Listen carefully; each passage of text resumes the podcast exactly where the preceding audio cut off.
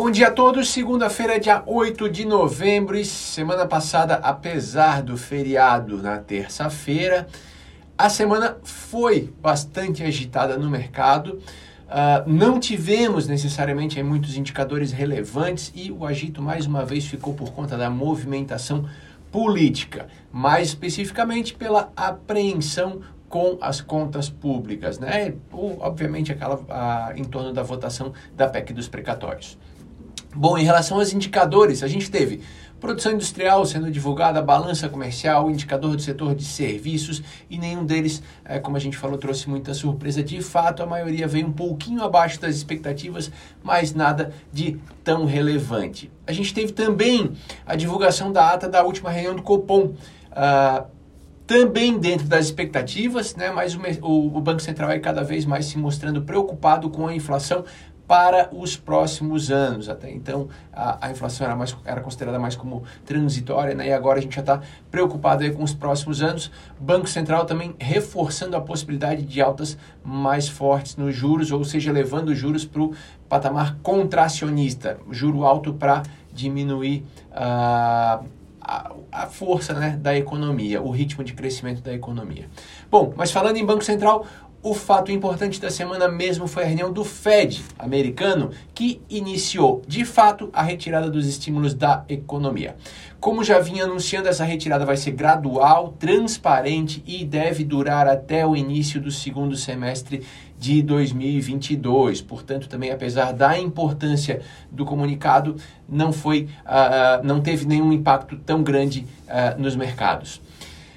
Na sequência, nos Estados Unidos foram divulgados também os dados de emprego, tá? E com números que surpreenderam positivamente. A criação de vagas foi bem melhor do que se esperava e uh, houve também uma redução significativa nos pedidos de auxílio-desemprego, o que corrobora aí que a economia americana, mesmo crescendo menos, está crescendo ainda em um ritmo acelerado. Bom, no final das contas disso tudo, o S&P subiu 1,8%, e a nossa Bovespa se valorizou 1,3% na semana. Apesar das altas, os ritmos foram bem diferentes. Aqui, dias alternando altas fortes e quedas fortes, tá? E lá num ritmo mais lento e constante.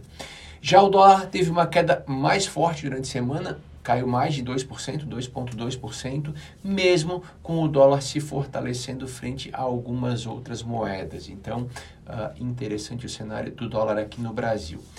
Mas como a gente disse, a agitação foi política durante a semana. A PEC, né, claro, e, e tudo em torno da PEC. A PEC passou em primeiro turno numa votação muito apertada uh, no Congresso, votação que entrou na madrugada, o governo teve poucos votos além do que precisava, mas vale ressaltar, os votos contra também ficaram dentro daquela uh, margem de sempre, em torno de 140 votos, de sempre que eu digo de todas as outras votações aí que aconteceram importantes, ou seja, ficou muita gente em cima do muro que não foi votar, tá?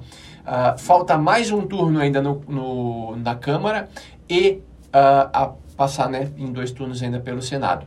Uh, se o mercado não ficou satisfeito com a situação encontrada pelo governo para atender o Auxílio Brasil, ou seja, essa PEC que altera ali a data de, de reajuste uh, das contas do governo, né, do teto de gastos, pior ainda pode ficar sem isso. A apreensão agora é que, caso não seja aprovada essa PEC, alguma outra medida ainda pior ou mais polêmica possa surgir. Portanto, mais uma vez essa semana, olho no Congresso no que está sendo feito e apresentado por lá, ok?